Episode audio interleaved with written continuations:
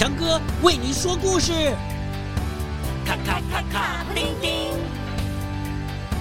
咔咔咔咔，布丁丁，全体集合，准备出发。跟着我，坐上时光机，飘上微笑的白云，飞进幻想的童话里。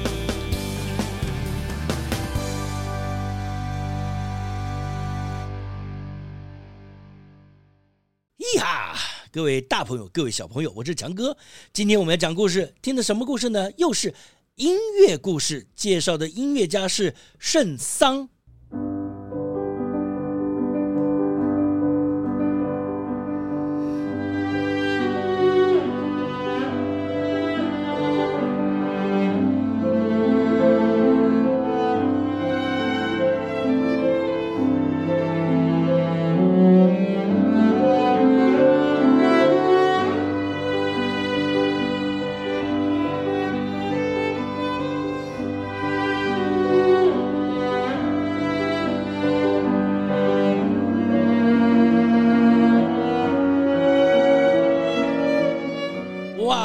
好听的音乐哦，强哥最喜欢这个音乐。小的时候，呃，不知道在哪里听过，我就觉得哇，这段音乐啊，好美啊！今天很高兴要来介绍做这样曲子的音乐家。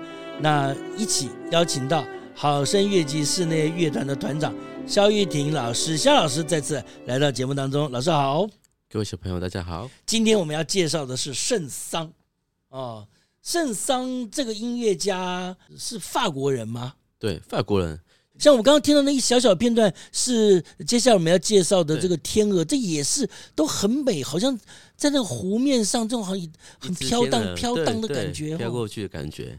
好哇，那今天要介绍圣桑，据说他也是很小的时候就很厉害哦。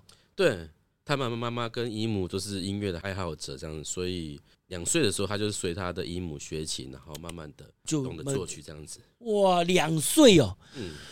啊，这些音乐家都是哦，这太厉害了。那当然，后来他就呃进入到了巴黎音乐学院，这个是一个目前顶尖的顶尖的音乐学院。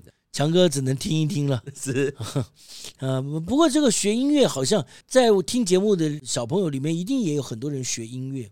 老师从你的角度来看，小朋友从几岁开始学音乐，你觉得很适合？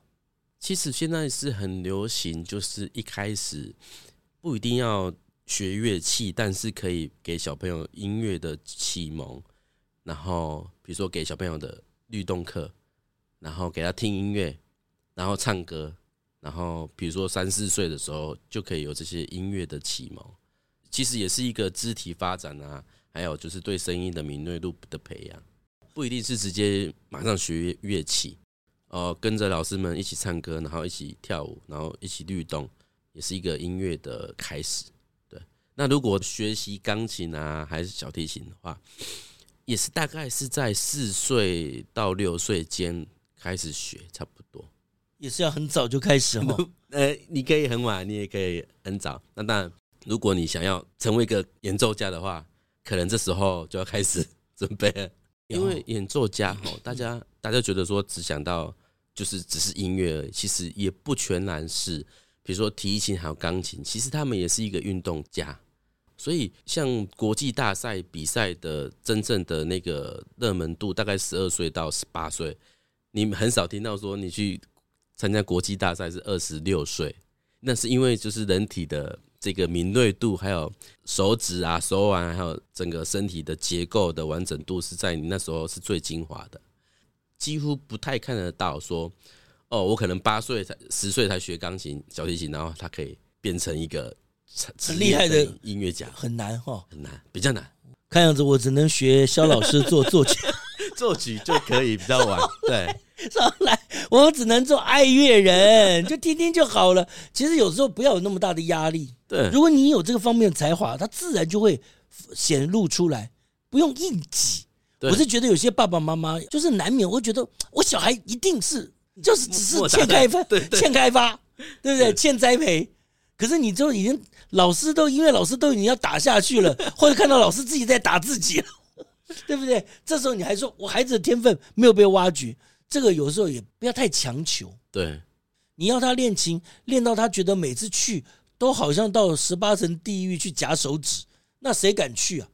他如果说变成好玩、有兴趣，然后他真的有这方面的才华，就慢慢就就进去了嘛。对。那如果说他真的没有，那没有关系，就保持一个爱乐的阶段就好了。对，参与，对不对？参加，呃，就不一定要做专家。对，不要逼着自己孩子到最后反而一听到音乐就觉得恶心，想要逃避，那就可惜了。对，像美国啊，他们其实是是没有音乐班的，他们都是自己就是跟老师上课这样子，然后或者是去参加乐团。我也去美国那边，就是看着他们就是有乐团的那个学生这样子。然后就会发现说，他们最后也不一定都是走音乐啊。然后可是你会看到说，啊，很多就是拉乐团的小朋友，或是学音乐的小朋友，最后面其实成绩也都会很好，都是去念哈佛什么的。反而其实不用去强求任何什么，因为其实你会发现说，你其实音乐拉得不错，代表你有那个毅力跟恒心去做好一件事情。所以你其实，其实你其他的事情你可以做的不错哦，就训练出那种自律的能力，对对对，自我控制的能力，而不是别人打打打。对，比如说你就是每天就是一定要练习三十分钟，那你就是自己去做好这件事情，然后让孩子去学习跟练习做好这件事情，自己控制自己。听到节目的爸爸妈妈就看你的孩子说：“我多么希望你能够自己控制自己。”现在我已经控制你，控制到我控制不住自己，想要打下去了。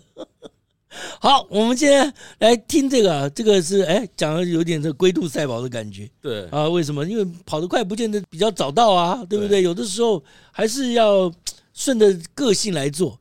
这是圣桑非常知名的动物狂欢节，对其中的一段。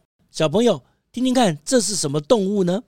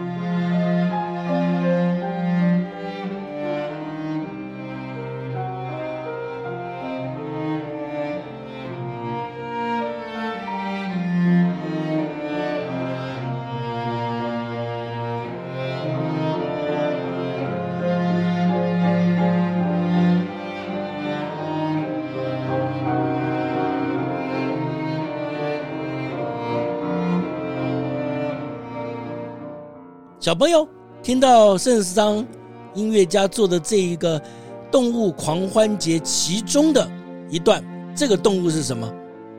哎，没错，乌龟，很容易听得出来，很很很有那个感觉哈。对，就是嗯这个系列圣桑的这个动物狂欢节，属于圣桑比较年纪大一点，年对，称之为晚年了，晚年的作品。其实那个时候他已经有一定的音乐的地位了。对，这个是比较相对于他是轻松的小品，其实他只是跟朋友们好玩、好玩的好玩的作品哦，所以幽默的。对，所以有也有人说，就是刚才刚才的那个乌龟啊，它的主旋律其实是奥芬巴哈的《天堂与地狱》的序曲哦，是别人正正经经做，他是其实他是很搞笑，就对了，他其实听起来就是。大家一定听过噔噔噔哩噔哩噔噔噔噔噔噔噔噔噔噔噔噔噔噔噔噔噔，康康舞嘛，对对对对，而且康康舞是那种很活泼的，对，他把它拿来做乌龟反串这样子，他就是就是哒滴哒滴哒，就变得很缓慢这样子，缓慢的爬呀爬。哦，所以他做这个曲子不是什么很严肃的一个案子，或者是要什么崇拜什么上天呐，或者是不是的，对。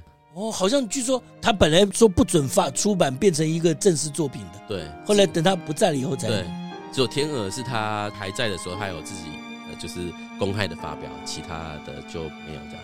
哦，天鹅本来就是他愿意出版的，让大家用的。对。但是那个其他的，他就说这是我搞笑我好玩的。后来当然他去世了以后啊，就大家蛮喜欢这个作品的。对，就大家也就拿来用。对，因为他就是一系列的整首作品都是在描述动物，然后一个其中最有趣的就是钢琴家，因为人也是一个动物这样子。哦，钢琴家也是一种动物。对，对。哦，好的。啊，所以其实其实圣桑的动物狂欢节，强哥也常讲嘛，就是呃，戏剧、舞台剧现场表演，再加上古典音乐，常常使用。对，未未来我们也在可以多介绍，还有包括那个彼得与狼，对，也是，对，哇，也是，它都是比较有那个画面感。对，彼得与狼。这个就是原本写作的时候就有故事性的。那圣山这个动物狂欢节，其实原本写的时候没有一个故事性，但是彼得与狼是有，就是原本就是那个故事架构，让他去写这样子。所以未来也希望透过肖老师的介绍和您乐团的演出的片段，能够让更多呃听强哥说故事的小朋友、大朋友，哎去哎欣赏一样没有压力的。哎，不是你回去就要交作业的啊，这样子的方式来听听看这些音乐故事了。对，我是觉得啊，这些音乐不只是古典，流行也是嘛。如果说你选到了一些你自己喜欢的音乐，常常啊可以成为你生活中、人生中间的配乐。对，像我小的时候，那个时候有那个影集，就是现在的《Mission Impossible》，嗯哼，不可能的任务，虎胆妙算啊，嗯哼，那个时候叫。那我，我中午我要。那个外公外婆在睡午觉，我要从屋子里面跑出去跟同学玩。对，我就会自己哼噔噔噔噔噔噔噔，自己哼。老先生在睡觉，对着我自己的配乐，我就要逃出去，不要被发现。噔噔噔噔，结果哼太大声，外公反而被我吵醒。你要做什么？哦啊啊，没有没有没有。所以这些音乐成为生活中自己生活中的人生故事的配乐，是很美妙、很有趣的。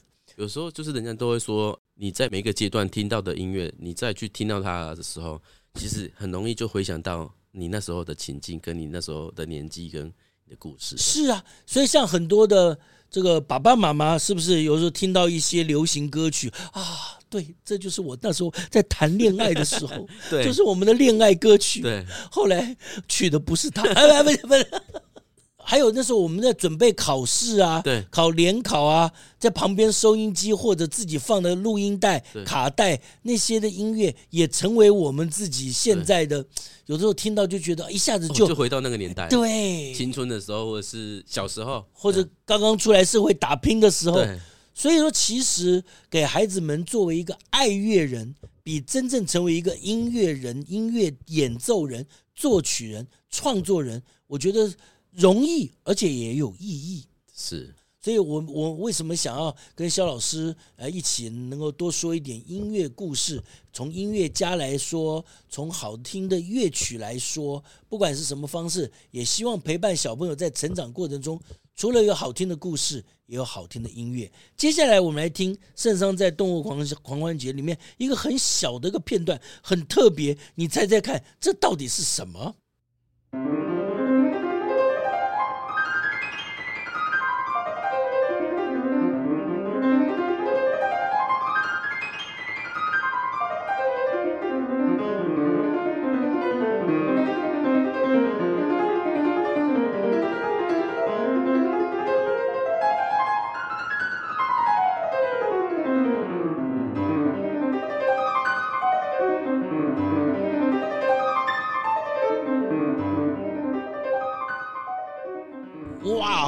这段很、很、很急促，很、很、很夸张哎！这个是什么？对啊，小朋友觉得说哇，怎么样，好像停不住脚步的感觉，对不对？就是一个野驴这样子哦，然后从钢琴的高音到低音这样子不断的呃来回来回，然后对于钢琴家也是一个哇很厉害的挑战哦。哦，其实我们听起来很好玩，但是对于专业者来说，它其实是一个考验。对啊，因为爬音这些，对啊，爬音啊，小朋友你要看他们要弹奏那么快，而且就是节奏不能乱掉。而且不能弹错音哦，不然弹错音，嗯、呃，大家会觉得很不舒服。这样，这不是野驴，是乱驴的。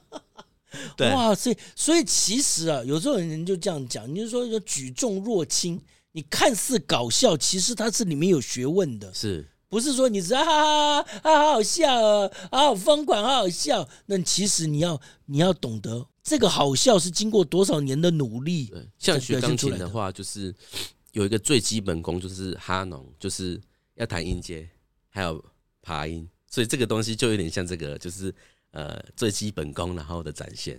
因为如果分解和弦的爬音啊，要弹得很平均又好的话，每天这个是钢琴家必须要练习的。在这个圣上的这个作品里面，是不是他本来也就对于这些基础的音乐训练，或者其他的音乐家的作品，有一种比较轻松搞笑的方式来表现？对，是啊。哦，他就是有一点故意的。对对，因为他是做这一行的，对，他也是专家，年纪也大了。有一定的地位，对，他就是故意来说，哎，你看看，你看这个东西很像乐理，可是其实很像在你在家里练习的感觉。你在骂人呐？你 到底人家是在练习，还是他变成野驴了？对，哇，很好，很好玩。圣桑本身算是一个很特别的人，对，他好像不只是在音乐，他也算是蛮均衡发展的。他其中有一个。就是他很小的就会很多种语言，拉丁文啊什么的。据说他有很好超人般的记忆力。对，记忆力是很重要的。现在有很多小朋友啊，爸爸妈妈不逼迫你，你就不使用记忆力，这不行的。过目不忘有的时候是天上天给我们很重要的天分。圣桑好像懂得很多，上知天文，下知地理。对，七岁的时候他就会懂拉丁文，然后还自己就是。看一些就是莫扎特的总谱，这样歌剧的总谱。哇塞，七岁！我七岁的时候在做什么？吃，我要吃。我七岁的时候就觉得很饿，现在还是一样。好，然后好，然后呢？这个圣桑是一个还蛮博学的人嘛，对不对？对他呃，不只是说对音乐有研究，他对地质学啊，还有考古啊、昆虫啊、数学啊，都有就是深入的涉略。然后他还是哲学家跟诗人这样子，然后更厉害的是说圣桑是也是当时法国天文学会的成员之一，就是不仅自己制作天文望远镜，他还会自己就是有点像孔明一样嘛，就是他自己观测一下天象，然后看什么时候适合办音乐会哦，下雨总是比较不好吗？不好，对，我还可以看观天象，对对，知道要借东风啊，哎，不过这个就很有意思，这个。相对于来说，也是提醒我们爸爸妈妈，孩子们还是要均衡发展。是，你不能说哦，你音乐好，哎，其他都不要管啊，你不要管便当，便当也不要洗，对，啊，那枕头也不要管，袜子不用穿，衣服我来帮你洗。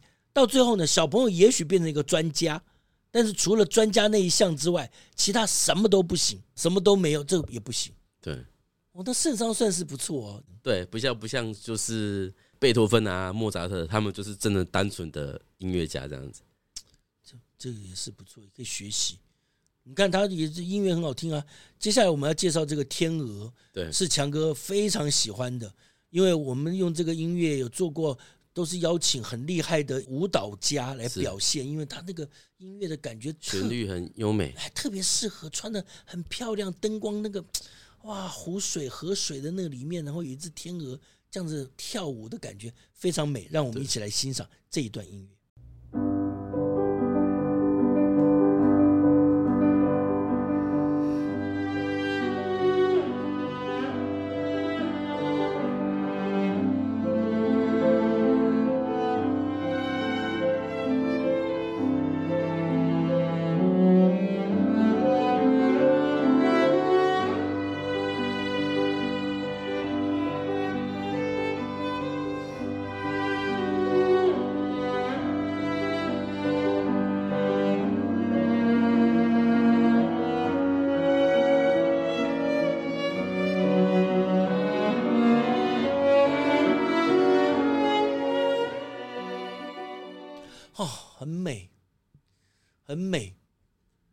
像强哥这种喜欢音乐的人，但是因为没有这个系统的音乐学习啊，我只能用感性的方式来想象。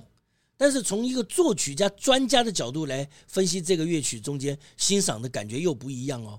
您给我们介绍一下，怎么样来欣赏这个乐曲？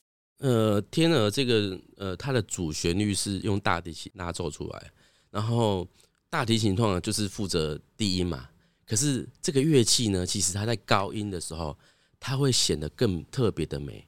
就是说，就是高把位，就是说用这个乐器拉奏比较高音的时候，它其实它的声音会非常的突出跟优美，所以呃，他就把这个主旋律呢放在大提琴的高音上面，滴答答滴答答答，你你可以听到说，哎，上上下下的，有点像天呢很优雅的呃飘在这个湖面上，可是你看你听你听到钢琴在干嘛？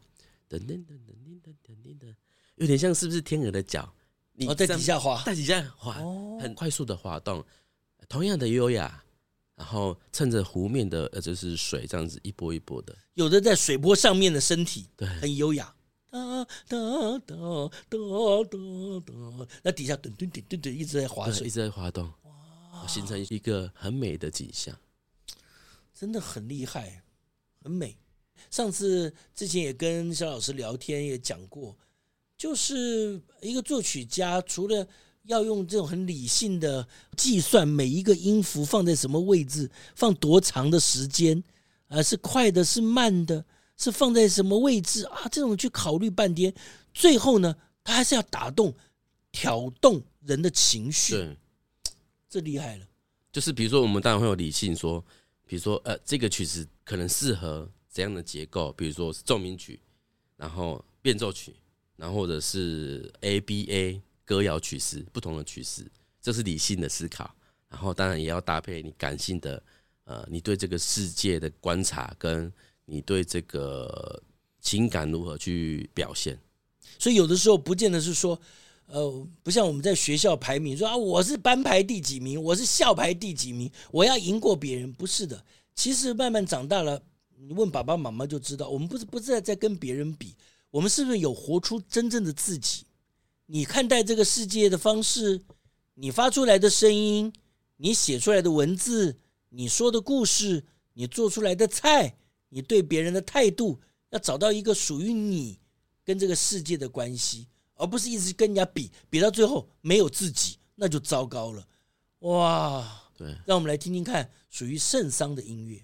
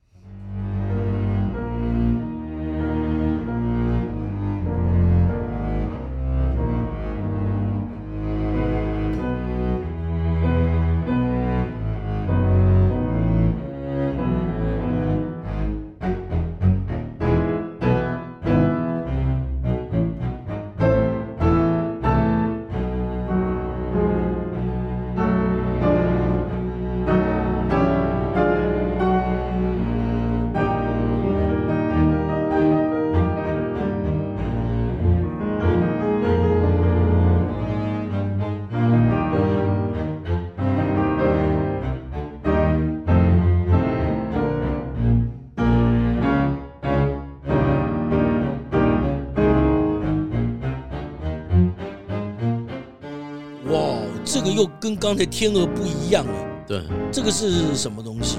你说动物吗？对呀，小朋友猜出来是什么动物吗？小朋友一定猜得出来。嘣嘣嘣嘣嘣，哦，这个是大象啊！对，小朋友猜强哥了。大象，大象，对，这是用什么乐器？原本的乐器是呃低音大提琴。哦，对，所以当然就啊，嘣嘣咚咚咚咚咚咚咚嘣嘣，哦，那那个，但是这个我们现在是听的版本是我们录制的，所以是大提琴的版本，我们自己呃好声乐器室内乐团所录制的这样。那盖可以听到说，嗯，嘣嘣嘣嘣嘣嘣，我们可以听到第二三拍啊，就是有点像是大象重重的步伐，嗯。嘣嘣嘣嘣，然后不断的往前这样子，它当做一个伴奏，然后拉出那个主旋律，其实是白辽氏的浮世呃的天谴，然后妖精之舞的旋律，还有孟德尔颂的仲夏夜之梦的诙谐。哦，这就好像是。怪不得圣桑一直觉得我这个不要出版了，我这是有点搞笑的，都拿人家对对对正经的作品来做变奏来搞一下，这样对对对对哦。然后大家也听到也觉得，哎，这个不是熟悉的旋律吗？哎，怎么又变成不同的风格？有点像粘土，我们可以把它捏成不同的形状。是。这种变奏也是展现这个作曲家的想象力了，想象力对对不对？变化嘛，是。呃，其实我觉得强哥也看过一些国外的儿童剧或者亲子可以看的作品，他们都有这种特色。我们好像就要一直推陈出新，一个道具或者一个故事的这个点子就讲一个故事，但他们会一直翻，就是一直变。变奏一、发展部、呈现部，其实很多的创作都是学着古典音乐创作的手法来做戏剧的表演，是不是？对，画图也有这种感觉。是是是，音乐也有学绘画。对，从绘画的那个印象说印象乐派，对，印象乐派，对，一个感觉不是不是写实描写，对，就抓那个感觉。之前都是，呃，之前所画画可能就是大家都画的很真实嘛，然后可是印象乐派就是。把他的意象表达出来而已，所以那时候发展，当然音乐也慢慢的就是发展成有这个风格，不是一个很具象的旋律，噔噔噔叮噔叮噔叮噔噔噔噔，哦，一个旋律。可是印象乐派可能就是啊，只是一个湖的湖的波浪的意象。诶，所以说。啊，未来我们还可以介绍更多不同的音乐家，或者更多不一样的曲风，不不一样的乐曲，让大朋友小朋友很轻松的一边听故事一边欣赏音乐。